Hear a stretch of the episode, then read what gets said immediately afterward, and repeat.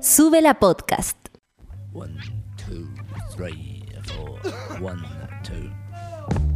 La música de hoy es un tiro al aire.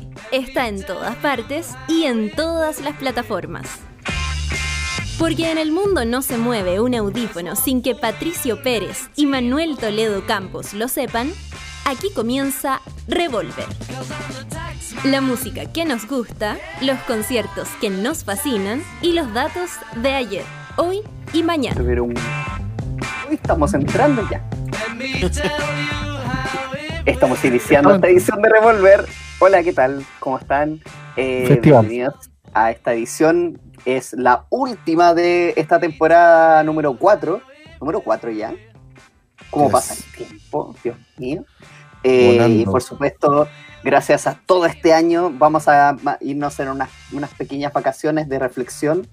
Eh, pero ya volveremos con más música, con más novedades y por supuesto vamos a estar eh, contando cosillas en las redes sociales. Por ahora, solamente quiero agradecerle a todo el equipo de Subela que eh, nos ha aguantado durante todo este año. Por supuesto, al Lucho del Charlie que están eh, más conectados que nunca hoy. Están juntos en un con separación y por supuesto, pero están más cerca.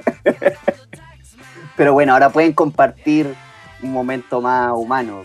Eso ha cambiado un poco las cosas. Y por supuesto, el Manu, que está también muy bien decorado en su pieza. ¿Cómo estás, Manu?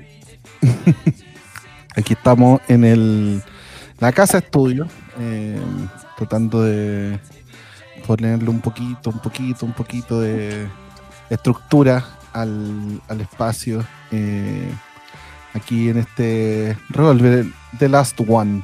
The Last One. Eh, ¿Así se llama el episodio de Friends? No, no, se llama no, ah, no sé cómo se llama. El último, el último de Friends parece que se llamaba The Last One, así que. Que venga el nombre va a ser el último. Es que como siempre era como The One. Eh, claro. Entonces es como esa la onda. Pero bueno, hay como siempre harta música de la que hablar. Los estrenos han estado medio flojitos en esta última semana. Sí, flojito. O sea, como que ahí vamos a mencionar al paso un par, pero. Pero no, no muy en extenso, así que vamos a aprovechar ese tiempo para. Hoy. Vamos a, es que vamos a aprovechar el tiempo un poco para hablar de la polémica medida de eh, esa que duró como 24 horas, de la, prohibición de música en bares y todo eso. Y, eh, y por supuesto también vamos a tener más adelante en el programa a Tres Puñales que también sacan un disco hace poco llamado Mal de Ojo, pero ya tenemos, ya tenemos aquí a nuestra invitada, aquí ya esperándonos, que se nos suma a Revolver, Natalia, más conocida como Mora Lucay. ¿Cómo estáis, Mora Lucay? Hey. Bien, ustedes? Hola a todos. Excelente, aquí dándole, dándole, eh, y bueno, la excusa también para tener a Mora es porque hace poquitas semanas, el 11 de diciembre, salió su eh, álbum Bestia. Eh, ocho tracks ahí preciosos, por supuesto, de los que vamos a estar ah, conversando. Pero la primera pregunta está de cajón, pensando también que es una pregunta que, uno hace se hace siempre, pero siempre la respuesta es tan automática, así que pero aquí la preguntamos en serio. ¿Cómo estáis? ¿Cómo, cómo has estado? ¿Cómo te han tratado estos días? hasta ahora, ¿cómo te ha tratado 2021 y, las postrimerías del 2020?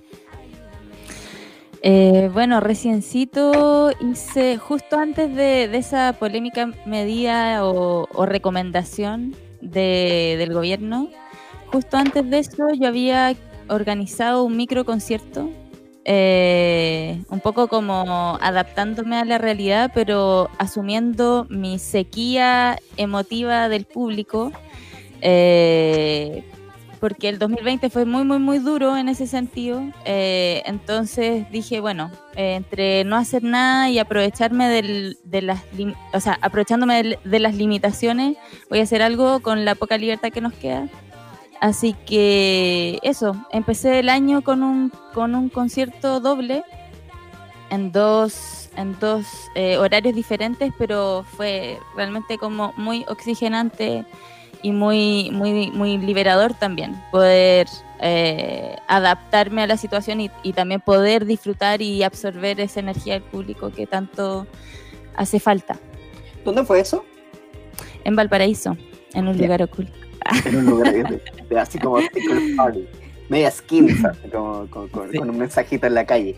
Eh, y, cómo fue el, contacto? Me imagino que igual es ya la primera vez que, que presentas las canciones de Bestia con eh, con, el, con, la gente ya un poco conociendo ese material, si, mm. si están presente. Yo noté que la gente estaba como muy agradecida, principalmente. Eh, obviamente que no es lo mismo ver a la gente en, su estado como libre versus acá como todos con distancia, con sus respectivas sillas y, y mascarillas, ¿cachai?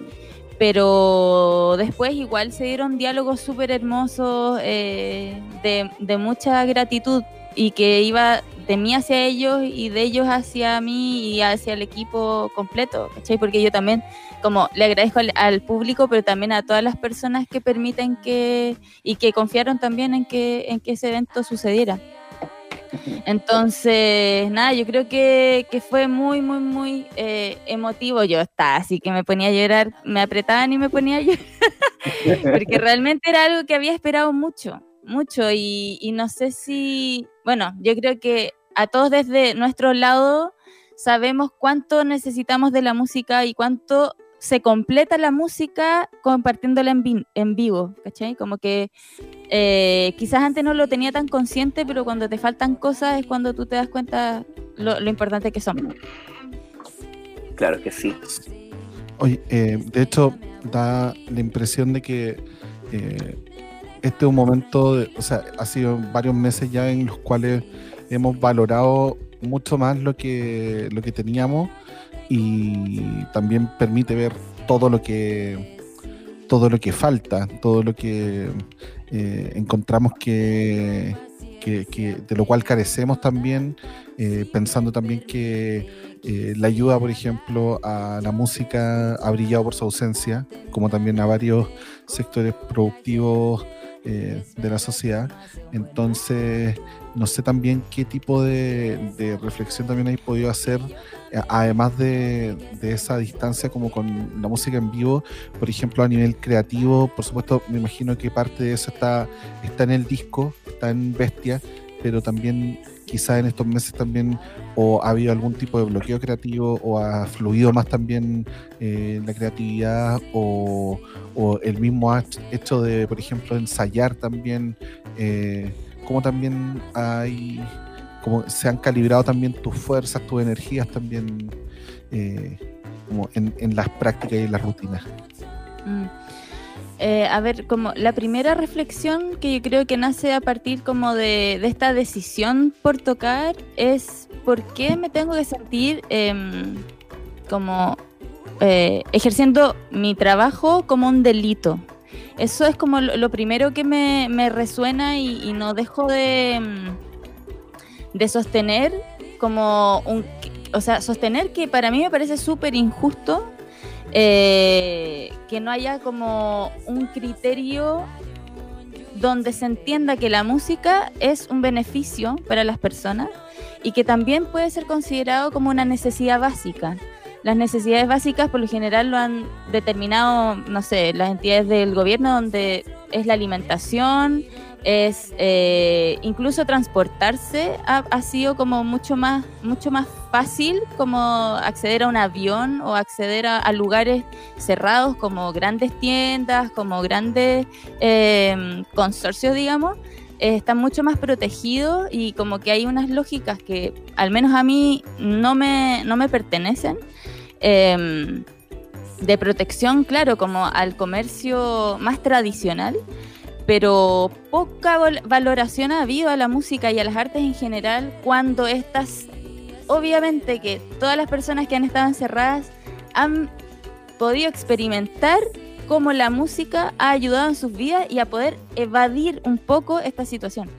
Eh, entonces, creo que ese poder que tiene la música y ese poder que, que tienen las artes, como de como herramienta expresiva y como herramienta también como de sanadora, creo que es algo que no está ni bien valorado, ni bien considerado, ni, ni, ni, ni, ni está en su justo lugar, creo yo, dentro de la sociedad. Y eso se expresa no solamente ahora, o sea, ya venimos arrastrando ese, ese, tipo de lógicas hace mucho, mucho tiempo en la educación, eh, por la cantidad de horas que se, que se ofrecen para, para, la música, en el trato que tienen los músicos dentro de la sociedad, sin, eh, sin una seguridad social establecida. Eh, entonces, ahora yo lo que veo es que se nos restringe de trabajar, se restringe a la gente de acceder a la música pero sin ningún beneficio ni ninguna seguridad para, todo el rubro de las artes y de la música y, del, y escénica. Entonces, como sin pan ni pedazo. Y además, si, si lo ejerces, estás cometiendo un delito o está muy mal visto. Entonces, eh, para mí ha sido muy heavy en este tiempo como eh, sentirme culpable por querer hacerlo, cuando en el fondo yo lo único que siento desde lo más profundo es que estoy haciendo el bien entonces, eso para mí es súper contradictorio y, me, y por, por, supuesto que me da mucho que pensar. Ahora, eh, a mí el encierro me pilló como con un, con un disco debajo del brazo y eso de alguna manera me facilitó el, el, el, transcurso del 2020 porque me permitió como de ir mostrando la música poco a poco, que la gente pudiera como ir eh, como saboreándola y ya a fines de año poder lanzar el disco. Ese es como para mí como fue, fue un privilegio no, no pensado porque de hecho, yo me había guardado el disco desde el estallido, yo ya tenía el disco, pero no era el momento del estallido tampoco. Entonces, em, bueno, finalmente se dio así, pero sin duda que toda esta como opresión, eh, opresión que se siente e injusticia, obviamente que es muy inspiradora también eh, para, para poder eh, desarrollarlo en música. No lo he hecho aún, pero pero es algo que tengo. Bueno, que, quiero andar ahora en que para que conversemos aquí en, Revolver sobre el mismo disco. Eh, primero, empezando por el título, ¿por qué decidiste bautizarlo como Bestia, este álbum? Em, bueno, el nombre del disco me di hartas vueltas y por lo general trato como de buscar dentro de los mismos títulos del disco eh, de, las mismas canciones algo que me inspire para, el nombre. Y pasé como por todos y me pasó que encontré que había varios que me tiraban, así como que me atraían como título. Eh, pero en el caso de Bestia, creo que Bestia eh, tengo como una mm, como múltiples interpretaciones de bestia. Una porque así me decía mi, hermana cuando yo era chica, la bestia, porque teníamos harto, hartos años de diferencia y, y, entonces para mí bestia tiene como una acepción más bien tierna animal, ¿cachai? Como de, cuando uno es pequeño. Em, y por otro lado, eh, es algo como que tiene mucha fuerza y, una, y, una, y una fuerza que, que, representa de alguna manera el sonido del disco. Para mí es un disco mucho más de superficie, más como de salto, más como de tierra. Em, entonces me pareció que estaba mucho más acorde a ese, ese título respecto a los otros. Y Bestia en sí mismo, la canción Bestia para mí es muy simbólica dentro del disco, porque es una canción que habla de, de alguna manera de la lucha constante que uno tiene con la mente. Y cómo la mente puede ser tu propia enemiga, porque por lo general cuando se habla de bestia, ya sea de las múltiples em, como maneras en que se ocupa bestia, siempre es algo como negativo o es algo a quien tú le temes o algo a que tú, eh, sí, que te podría atacar eventualmente. Eh, y en este caso, para mí, eso es la mente. La mente ocupa ese lugar muchas veces dentro de nosotros. Entonces, como que em, en la canción, amiga, ayúdame a vencerla, es a eso mismo, a esa bestia que uno tiene adentro. Perfecto. Y a nivel melódico, es, es un disco súper orgánico, de, de mucha de muchos sonidos que van llevando los ritmos como palmas, percusiones más como más caseras, eh, o la misma guitarra o instrumentos más, más pequeños, no sé si hay uno que lele por ahí, eh, pero esos que van llevando ese ritmo, ¿cómo se fue dando? Eso fue parte porque también las mismas canciones nacieron así, como del mismo jugar con los instrumentos? Eh, creo que no, no, no nacieron así las canciones. Eh, las canciones por lo general nacieron o con guitarra o con ukelele pelado. Y, ese como jugueteo, eh, dependiendo de las canciones, porque para mí cada canción fue un mundo aparte, sobre todo porque se hizo, este disco yo lo hice en, en, mucho tiempo, o sea, como que hubo mm. muchas idas y venidas, entonces traté de reciclar lo más posible de todos los arreglos y, como y todas las vueltas creativas que tuvo cada canción. Entonces, no sé, pues por ejemplo, mm, a ver, por pensar en alguna canción, eh, El Código del Ritmo, por ejemplo, es una canción que yo hice originalmente para niños, eh, porque hago clases eh, de música a pequeñines. Em, entonces la hice como pensando en enseñarles el ritmo y a partir de los primeros arreglos yo hice algunas cosas en teclado que después cuando lo abordé en banda desaparecieron. Pero después ya cuando mm, desistí de la metodología de tocar con banda para hacer los arreglos, eh, partimos desde la base de un dúo acústico que surgió también en todo este como eh, tiempo de estar tocando y también como de mm, de adaptarse a los escenarios, ¿cachai? Y de las influencias que también he tenido. Entonces, como que yo creo que han, habido hartas mutaciones y entonces, por ejemplo, para jugar con los amigos partimos desde el dúo acústico y a partir de ese dúo acústico empezamos a, meter eh, melodías estas que yo te digo que como recicladas de, todos los arreglos y todas las carpetas imaginables de, de, eh, maqueteo. Em, más también un juego ahí mismo en el estudio mientras lo, estábamos produciendo. Entonces como que yo creo que hay, hay, hay, tienen muchas capas y, esas capas eh, épocas. De hecho, ese, ese también es una, una cosa que a mí me llamó harto la atención al ir escuchando, que mm, el, claro, hay una apariencia más o menos sencillas las canciones, pero cuando le hay vuelta, siempre hay algo nuevo porque hay capas, capas, capas, hay detallitos, hay, hay un sinfín de, de elementos que, que, hacen, no diría de, que hacen más densas las canciones, pero sí les dan un peso en la interpretación que, que, de hecho, para mí como que la interpretación de Bestia puede ser quizás como que igual es un sonido que termina siendo un poquito más bestial también que, que, lo, las demás, canciones anteriores, eh, es como que te viene encima también, como que tiene ese gesto también de las bestias cuando le enseñan a los niños más chicos también que la bestia viene con entonces eh, también es como el gruñido que muchas veces hace la distorsión de algunas guitarras o de algunos sintetizadores, entonces eh, y que también justo es súper simbólico que quizás la canción donde se nota más eso es en Bestia, que es una canción donde también está chini.png eh, y que es parte también de las colaboraciones, que también es una, una cosa que, quería también preguntarte, porque igual eh, es un disco corto, preciso, y hay harta colaboración también, y que también se nota que le dan un matiz eh, diferente de acuerdo a cada personaje a las canciones. Está también Niña Tormenta, está Diego Lorenzini. Entonces, ¿cómo fue también eh, la parte colaborativa, eh, la generación también de un trabajo en equipo en un disco que se nota que tiene un desarrollo también tan personal en la escritura? Em, bueno, la, la, colaboración yo creo que tuvo mucho que ver también como con el reconocimiento de, de sus, de sus, em, de sus influencias en mí.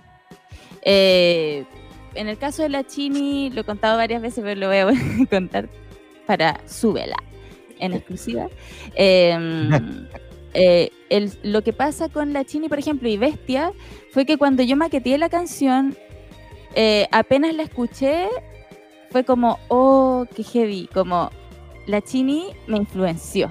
¿Cachai? Como, y la Chini y The Technicians, porque ella tenía este proyecto de The Technicians antes. Y, yo dije, guau, qué bonito, como, qué lindo como sentir que, eh, que, que, se transparenta en la música una admiración, ¿cachai?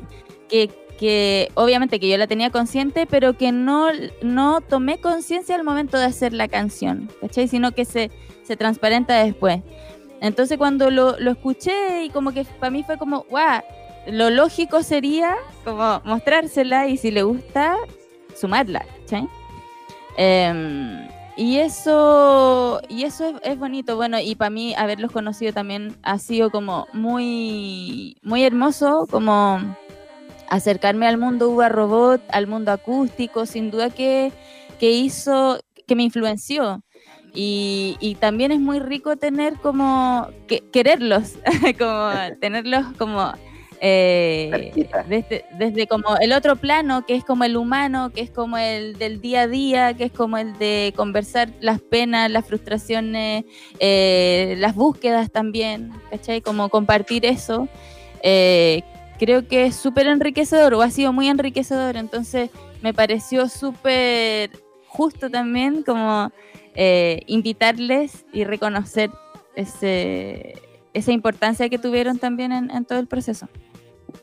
Dentro de las canciones de Bestia, eh, que es un disco que viene, eh, digamos, produciéndose desde el año 2018, por lo que tengo entendido, em, ¿qué elementos eh, crees tú que se distinguen alrededor de las composiciones? Como, como qué mensajes o sentimientos inspiraron esas letras en, estas canciones?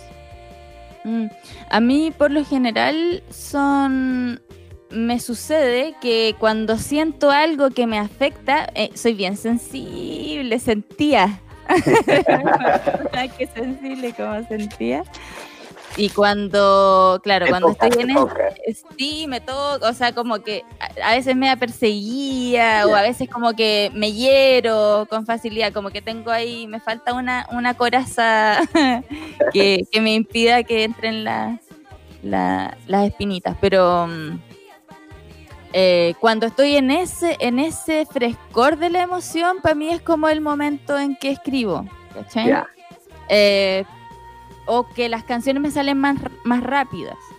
Eh, pero tiene de todo, o sea, como te comentaba, también tiene esta canción, la del código del ritmo, que inicialmente era para niños y me gustó tanto y como que me sedujo tanto la canción que la agarré y me la apropié para mi proyecto, ¿cachai? Eh, también está, por ejemplo, Humana. Humana es una canción en la que, eh, como digamos, como el detonador o lo que me inspiró de la canción no fue una experiencia mía, sino una conversación con una amiga. Entonces, eh, claro, había como una, había un, quizás una intención inicial de sororidad más que, más que algo de contar yo lo que a mí me pasa o lo que a mí me aflige.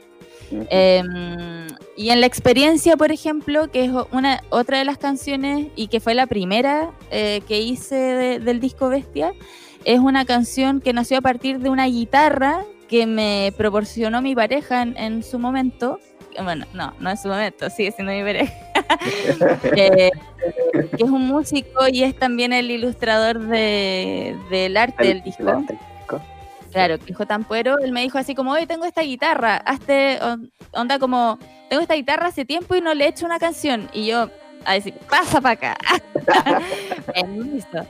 Eh, así que nada, como que siento que hubo como mm, también como la apertura de no hablar solamente desde yo, yo, yo, desde un inicio, eh, como si sucedió con el 100 miligramos, que eso era así como que era un disco súper de puras cosas que me habían pasado así como una tras otra. Oye, eh, sorry, es que, pucha, estoy viendo la hora y se me está acabando el tiempo, por lo menos de este bloque. Em, y, por supuesto también queremos escuchar música. Vamos a ir con un video con. Quiero mostrar la tapa antes. Ay, al pato le encanta mostrar la tapa y especialmente esta es preciosa. Además que. Es como goma Eva. Ay, lo hice en papel. Sí, la ah, historia es que eh, el J. Ampuero me propuso esa, esa portada en digital y yo le dije, ¿y qué pasa si lo hacemos como en, en algún material? Y probé en papel y le saqué una foto así con el sol de atardecer y quedó esa fotografía. Mm. Sí. Precioso. Podrías, podría ser un sticker de WhatsApp cuando. Sí, sí, que gana. Bueno, sí, hemos jugado, hemos jugado como eh, cambiándole las, las, expresiones y sí está, está muy WhatsAppera la. Es una leve sonrisa. es una leve sí, sonrisa. sí, me Mona sí. Sí. Es como piola. No es un porque ¿Estáis bien? Estoy piola. Sí, estoy piola. Oye, me pero, encanta. Pero también. Eh, estoy piola.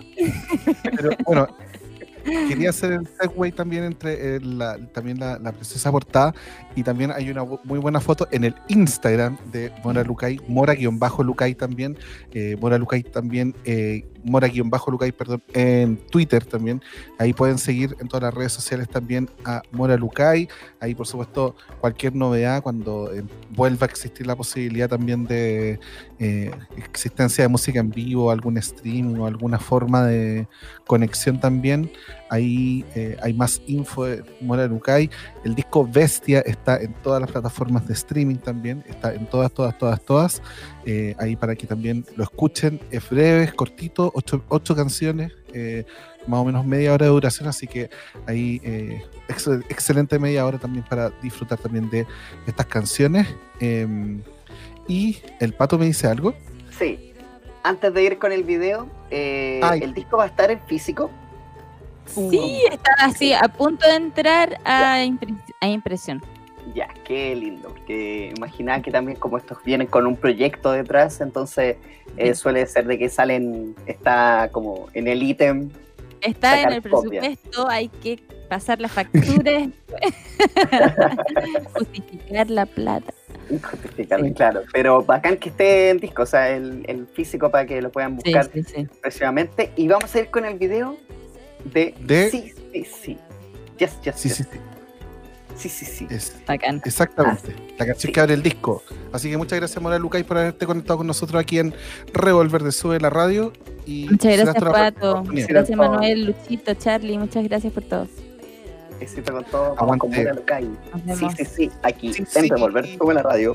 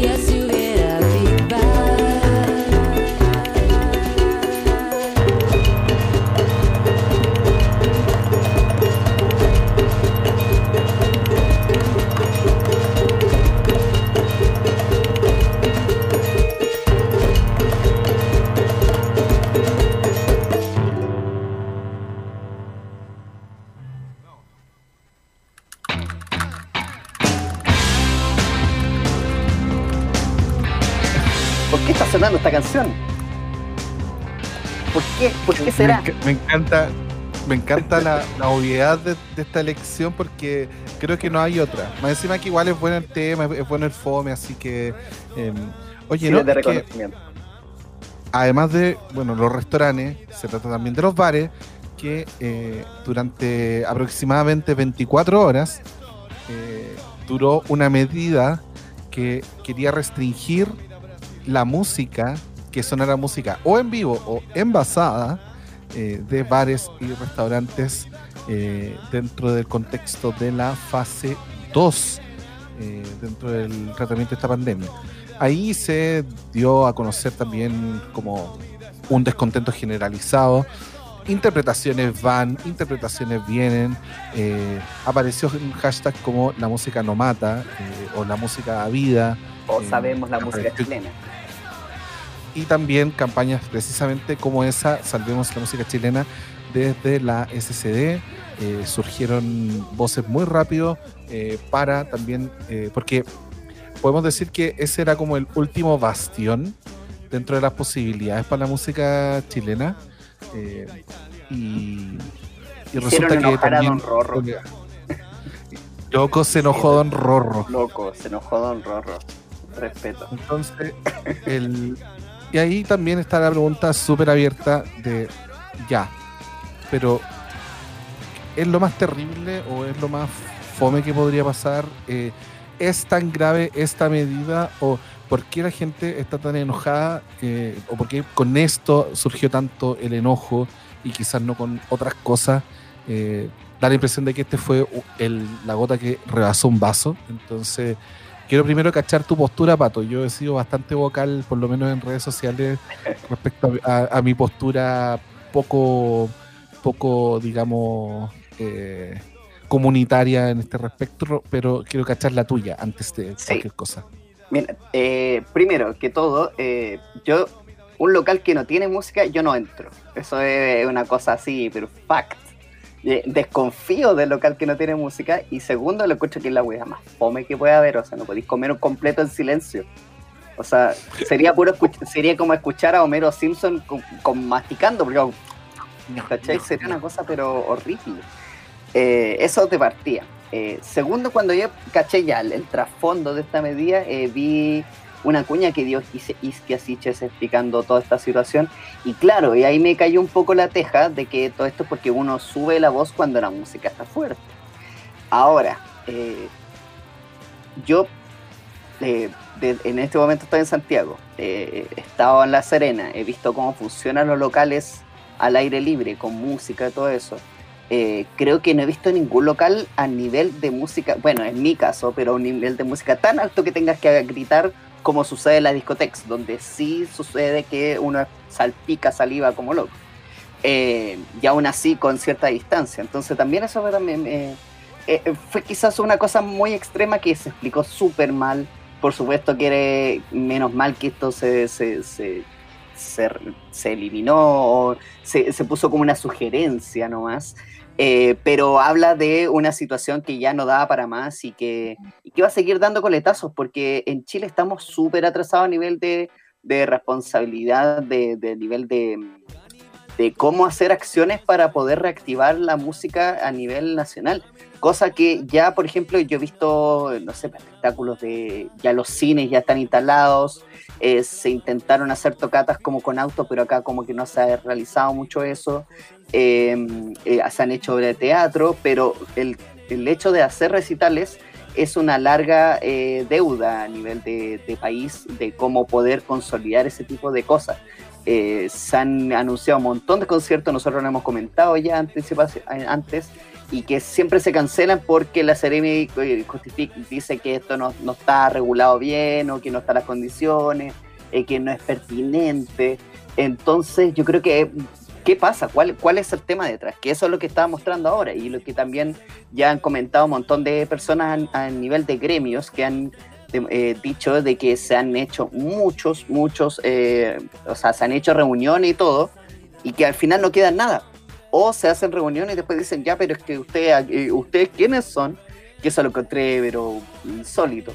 Entonces hay un tema muy, muy pendiente que ya se ha visto en otros países y es raro que en nuestro país no lo, no lo, tengamos. Países que están en peor condición a nivel sanitario que nosotros y ya pueden hacer presentaciones con público. Y, pero es que también hay una, hay una cosa que, que ha pasado desde que comenzó la pandemia, que la cultura y la arte no tienen medidas extraordinarias como sí pasa con un montón de otros sectores productivos. Eh, no existe una conciencia respecto a cómo trabaja y cómo vive también la gente que trabaja. Y claro, en este caso nos concentramos en la música, eh, donde están los técnicos, donde están los DJs, donde están los compositores, donde están eh, los arreglistas, productores, pero también existe el arte plástico, el arte escénico. Em, entonces, pero donde ha habido más restricciones, y eso es muy cierto, es con la música.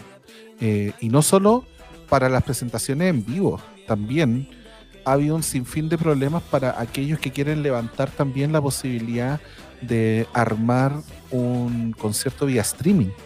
Eh, y creo que ese tipo de cosas es mucho más indignante que la cosa que pasa en los restaurantes, porque eh, en los restaurantes, en, en rigor, y yo creo que, y, yo, yo soy de la postura de que los restaurantes no debieran estar abiertos de partida a público, a público general.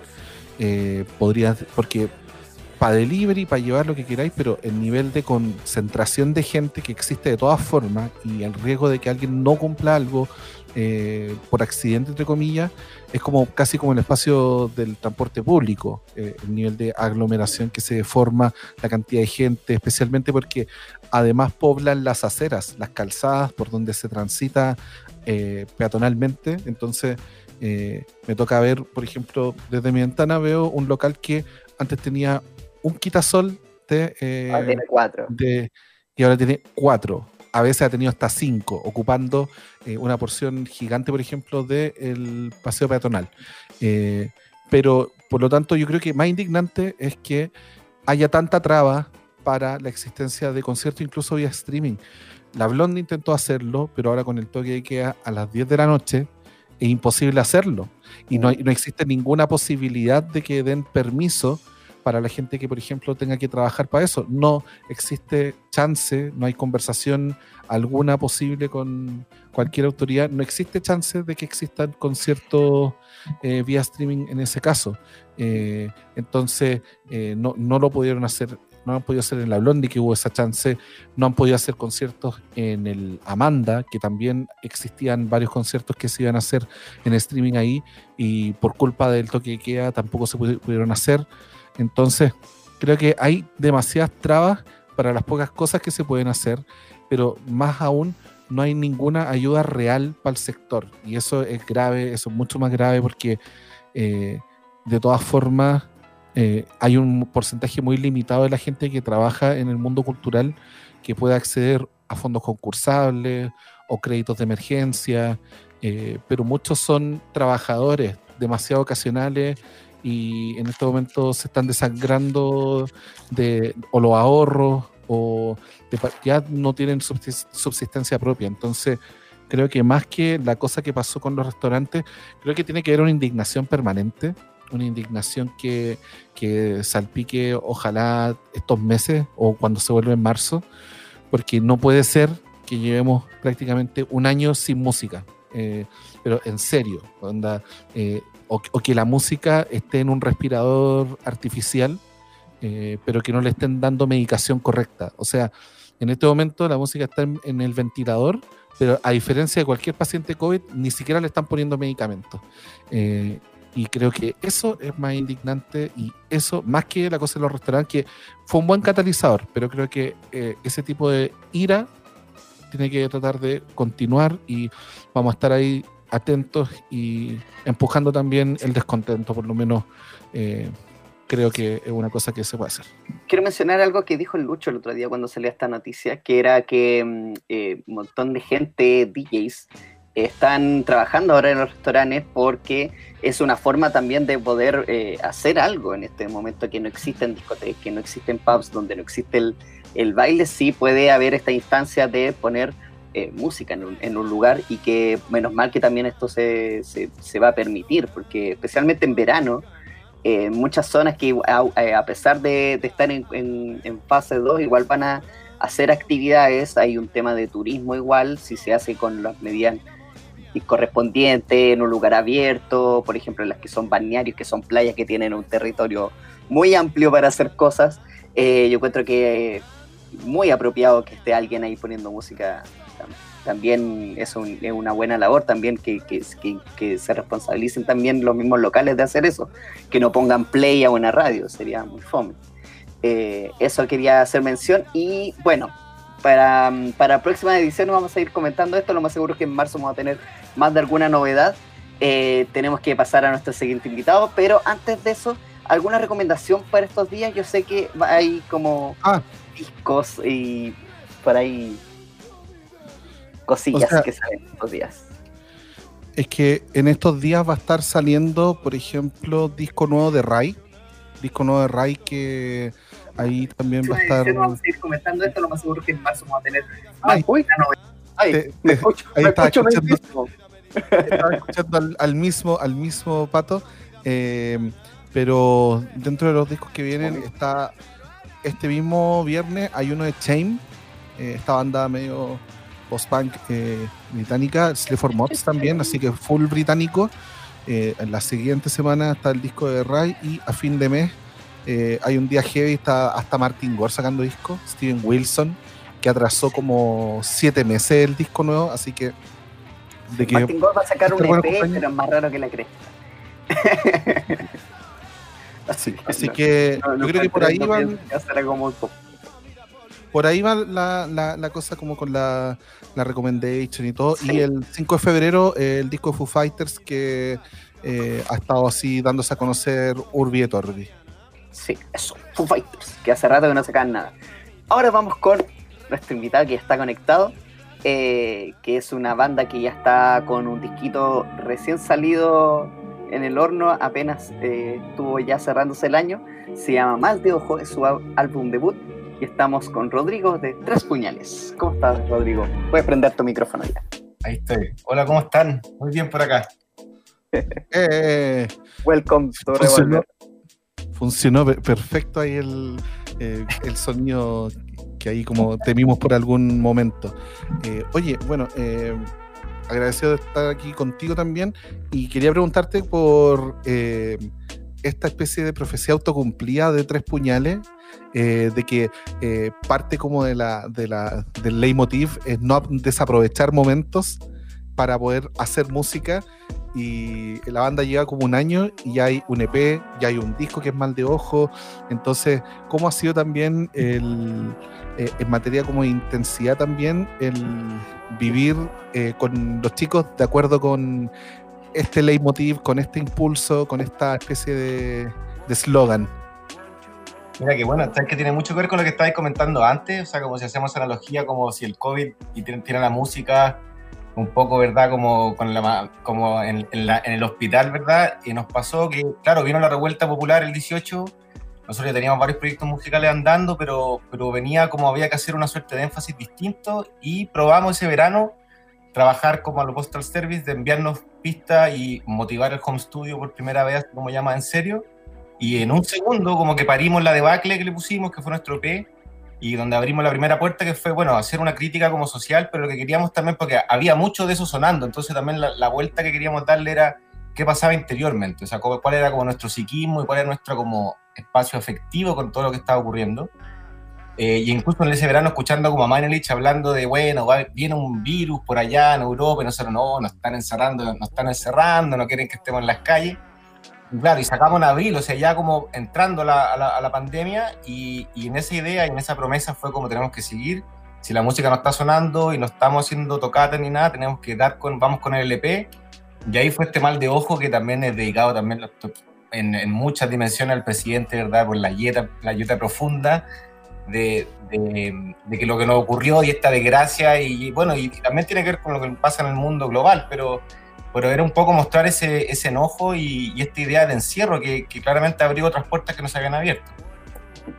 Eh, Rodrigo, ¿cómo surgió esto de hacer eh, este género que, mm, no es un género, el disco no, no, podría mucho definirse como un estilo, porque tiene elementos de rock, tiene elementos de pop, tiene cosas más, más hip hop. Eh, ¿Cómo surge esa mezcolanza? Eh, yo creo que fue en un inicio porque, bueno, el Leo Salinas, que pensaba que iba a estar por acá, pero no lo veo, eh, él venía, ¿verdad?, como del rock, desde los amigos nuevos, entonces él, bueno, bajista, guitarrista, mucho más asociado al rock al indie rock, y probablemente cimentando esta nueva como escena indie que estaba ocurriendo hace unos 10 años atrás. Y yo en paralelo venía como más desde la música un poquito más soul y más rap. A mí me gustaba mucho el rap, desde adolescente siempre rapié, me puse a escribir también y tocaba trompeta, entonces veníamos como de mundos bien distintos y de repente convergió en esto en la debacle y también aprovechamos de jugar al, paisaje sonoro, a, mezclar, a samplear muy como violentamente todo y, y, ahí donde yo creo que surge ese primer como suerte de estilo, que es una suerte como de, hip hop instrumental o, también más alternativo. Que a nosotros tampoco nos gusta ponernos mucho, ¿verdad?, en una clasificación, pero, pero esa mezcolanza, esa como cazuela que va quedando, no, nos gusta hacia dónde va, de alguna manera. Oye, y pensando también en, en el disco, en el disco Mal de Ojo también, eh, da la impresión de que se van aún más como al, al, a las texturas, al, a, lo, a lo táctil. Eh, y, llama la atención de que un disco como con esa sensación, eh, podemos decir quizás más sinestésica, eh, pudiera ir, también trabajarlo completamente a distancia también, además con una distancia prácticamente obligada también por las circunstancias. Entonces, no sé si es que eso fue como algo más consciente o era como, ¿sabes que nos resultó esto? Vámonos mal, chancho. Eh, ¿Cómo fue también el proceso como en, materia de este, del disco Mal de Ojo? Eh, especialmente, ya se me pierden el, nombre de los tracks, entonces voy a ayudarme con el title. Eh, por ejemplo, Humedal de Mutantes o Gigantes también que encuentro que son como súper abrasivas también y súper que, crecen también dentro de, ese tacto. Yo creo que ah, era un poco inconsciente como la, añoranza a ese tacto, a, esa, ese que uno, ve como película hoy en día y la gente se abraza y se da la mano y dice, qué raro que uno vea con nostalgia eso como una posibilidad que, que ya no, no, no, no está permitida y, justamente yo creo que también hubo como mucha escucha, o sea, yo no, nos metimos porque después de haber como descubierto, entonces un poco la, dando responde la pregunta, tiene un poco las dos cosas, hay cierta conciencia, pero también hay un grado bien inconsciente de eso. Porque fuimos descubriendo un sonido que además nos parecía interesante, que decíamos, quizás en Chile no está sonando algo de este tipo, entonces, a ver, potenciemos esa idea. Y ahí fue una pega también de como etnografía musical, de haber seguido a escuchar un montón de música africana, este disco tiene un montón de samples que van en esa línea, desde la música como africana hasta música también como del free jazz. Eh, está Don Cherry, por ejemplo, con un disco que es un, mantra, un disco muy loco, que es del año 76, que está bien sampleado varias veces y hablaba de esta idea, ¿verdad? Como de este rito. El disco intenta hacer un rito, en el sentido, una transición como desde el primer, porque abre con esta intro que son tres puñales, que de hecho es de un canto de un flamenco, y, como que de alguna manera como ocurriera ahí la desgracia y después el disco se va como mutando a cómo pasar esto y eventualmente dejar una suerte de, de luz al final de este, de este, camino donde hay una posibilidad de verdad de, abrirse y que ya está el tema Santiago, el tema Luna, que también hay una idea más groove de bailar también, de como toda esta, esta materialidad que ya no tenemos, cómo poder volver a tenerla o, o añorarla. Bueno, toda esta experimentación la pueden encontrar en Mal de Ojo, que es ya este, el, larga duración de, Tres Puñales. Eh, ¿Por qué Tres Puñales? ¿Dónde surge el, nombre del proyecto? Porque el, primer grupo tenía, una canción que se llamaba Puñal. Y decíamos, ¿de qué ha hecho el puñal que corta cabeza? Y como que nos daban la pregunta, entonces, no, si es de dinero, y otros decían, no, si es de carne, cualquier tontera. Entonces dijimos, pero bueno, entonces el puñal nos interesó como un elemento así también punzante la verdad no tiene tanto sentido, más porque después para el mal de ojo entró Moisés Orellana en los bronces y Pablo Padilla en, sintetizadores. Entonces al final terminamos así siendo tres puñales, cuatro integrantes, todo no calzó nada, pero como los tres que eran cuatro. Claro. Exacto, de hecho alguna vez habló eso mismo. Ahora ya, claro, como ya está la formación integrada, eso ya porque planean en algún momento hacer algún tipo de presentación, alguna grabación eh, a distancia, todos tocando. Claro, de hecho tuvimos como la suerte de haber ensayado dos veces final del 2020 eh, y que estuvo muy rico porque finalmente escuchar el disco con batería, bueno, también lo, oxidado que estábamos y sentir la batería, sentir un teclado de verdad, ¿verdad? Además tenemos, yo toco trompeta, el otro, el Moisés toca trombón, eh, era como una especie de, sueño así logrado por escucharlo como materialmente el disco. Maravilloso. O sea, eso se viene. ¿Vendría con alguna presentación streaming o, no, esperar solamente al, a la presentación de verdad? bueno, esa es la que añoramos, pero si pudiésemos hacer un streaming o algo, incluso acá en la radio, lo que sea, nosotros estamos muy dispuestos a intentar buscar ahí los medios para tocarlo eh, nosotros hemos, por eso hemos tocado solo dos veces como juntos, eh, pero algo suena, algo yo creo que si lo ensayamos un poco más podríamos tenerle un poquito más a la pata para que, para que la cosa ande. Excelente. Oye, Sí, no, bacán. Y de hecho, me, llamaba la atención también cuando decía ahí lo de, por ejemplo, que el Luna, claro, pues, está el componente un poquito más, más bailable, eh, como también pasa, por ejemplo, en Paperas, que, pero, pero hay una cosa sonora, no, no sé si es que, que mm, eh, era como el diseño del paisaje sonoro así, pero da la impresión de que el Luna es como que uno está metido en el lugar donde están tocando. En cambio, en Papera especialmente como suena el bajo, pareciera que uno lo estuviera escuchando como desde afuera del lugar donde está tocando, como, como que tiene ese componente como cuando uno escucha detrás de una puerta algo. Entonces, no sé si es que va por, como que ese tipo de juegos son así como cosas que también estuvieron jugando, así como el, en la grabación. Eh, el soundstage también de cómo está el instrumento. Sí, un poco en la, mezcla, por eso también, claro, justamente eh, Papera va de los primeros temas donde todavía está como contenido, ¿verdad? Como un sonido que está más comprimido y es como escuchar atrás de, como adentro del closet o adentro del velador, así como que está esta cuestión media, o hasta submarina y que va como ocurriendo. Y bueno, y también pasa con Paperas que, claro, tenéis como este pasaje más musical, sonoro, y luego después como que se, se desarma la canción para entrar al rap o a la voz.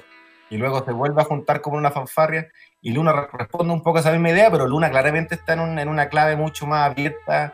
Eh, también ahí se amplía como al, al, Manu, al, Manu Chao. Eh, y hay como que empiezan también hay una idea de, de, poder ponerle celebración a este, a este año tan, tan difícil que pasó. Bueno, este disco, este disco, ya está en todas las plataformas, lo pueden buscar. Eh, redes sociales para próxima novedades de cosas, algún video que planeen lanzar en los próximos. Estamos ahora, por ejemplo, subiendo una, unas pequeñas historias en el Instagram, que es tres, tres punales, eh, arroba, o arroba tres punales, eh, y también en el Facebook, pero haciendo un poquito de historitas como para poder, para poder mostrar un poco el abanico de música que, que es bien diverso, son 11 canciones que suenan todas bastante distintas, entonces uno puede encontrar un disco bien ecléctico eh, estamos en Instagram, estamos tratando de potenciar el Instagram y, nada, pues invitarlo en Spotify, donde las redes que ocupen para escuchar música, a, darle el play. Yo creo que vale la pena, súper de cerca el comentario, pero, pero sí hay algo hecho con cariño, por lo menos hay una artesanía ahí detrás que, intenta, ¿verdad?, como tener todos los detalles como bien, bien ensamblados y bien, y bien trabajados de alguna manera. Buenísimo, así que está la recomendación hecha para que busquen este disco. Y antes de, ya tenemos que ir cerrando lamentablemente, así que te agradecemos la asistencia en esta edición, que es la última de esta temporada 2020-2021. Eh, ya estaremos de vuelta con, con más cosas en, en, un par de semanas más. ¿Y algún mensaje para, para, para la palestra? Nada, agradecerle mucho el espacio. La verdad que también eh, es difícil cómo se, cómo se también se va pelando el chancho en, en, en la escena la música actual, porque creo que hay tantas bandas nuevas y tanta sonoridad nueva, sobre todo chilena, que digo como que ganas de que las radios en verdad nos pusieran y que esto empezara a pasar un poco más. Pero ahí siempre tenemos un poco, ¿verdad?, este, este pencaso con, con un gobierno como bien miope y, sordo. Y nada, como invitarlos a escuchar el disco. El disco habla de lo que hemos vivido y, e intenta también buscar esa ¿no? identidad latina, pero sí una identidad como global de, estar como cansados, ¿verdad?, de, de, estos estados políticos y todo lo que, lo que hemos vivido y la idea es poder también hacer una contracultura o poner una suerte de, de tilde distinto, decir, no queremos maestro y queremos otro, otra manera. Así que eso, como que eso... Dale Manu. eh, me parece que tuve un, un, pequeño delay, un par de segundos, pero creo que ahora me están escuchando bien y espero que sea así. Oye, em, el, ¿cómo se llama esto? Eh, último episodio, su último The Last Revolver as We Know It, eh, en I Feel Fine, eh, pero ahí, eh, como siempre, lo importante es tratar de entregar algún espacio también para la música chilena o para sonidos que también en general se habla re poco en la radio. ahí tratamos se habla, de Se habla de música en la radio. En la radio, digamos. Tradicional. En general. Tradicional. En general, pues, la tradicional. Sí, pues, no, en general también hay, hay como ciertas cosas que se repiten porque, claro, pues es verdad lo que decía Rodrigo de que el paisaje musical eh, depende mucho también de eh, quién te mueve, por ejemplo, si es que tenéis la posibilidad de tener prensa, si tenéis la posibilidad de tener a alguien que ayude en eso, porque es tan vasto el mundo y tanta cantidad de estrenos que eh, también ahí la ayuda para generar curatoría es una cuestión fundamental.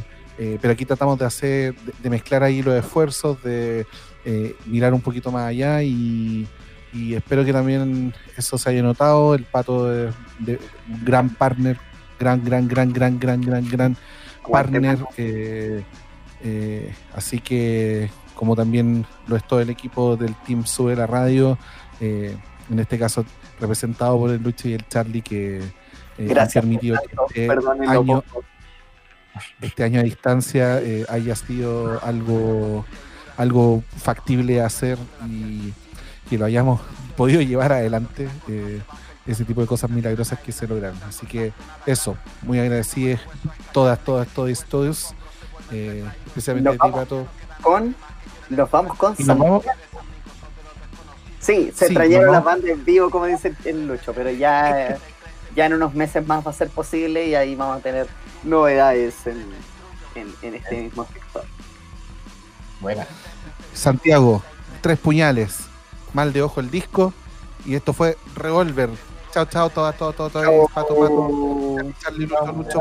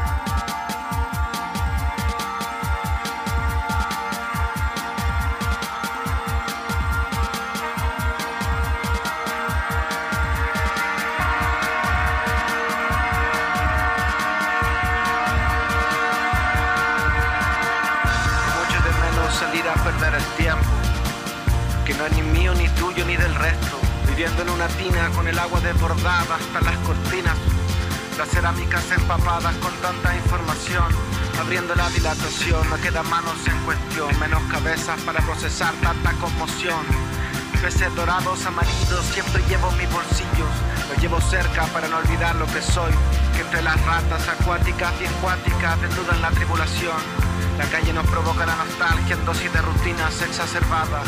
Por primera vez cumplimos el sueño dorado de estar con los servicios adentro, interconectados, dueños de momentos pero sin interior, como los monos en 2D que nos acompañaron en la infancia, de bicicletas cross, de cuatro tablas y una rueda que nos paseaba por tantas vueltas y esquinas y barrios con vecinos, amigos, dueños del mundo, mientras las hambrunas mataron a los débiles humanos lastres y de siglos, produciendo el sosiego desastre de amar las flores arrebatadas, sin saber que en el fondo del jarrón viven los peores monstruos del sinsabor, porque en el fondo la mayoría pertenecemos ahí, en la cartografía más grande de la desilusión, porque ya hoy no cabo en mi propia tumba, porque el que escribe hoy mañana será otro, y mientras tanto sonrío para no aullar y así no morir en el intento de convertirme en lo que nunca he querido ser.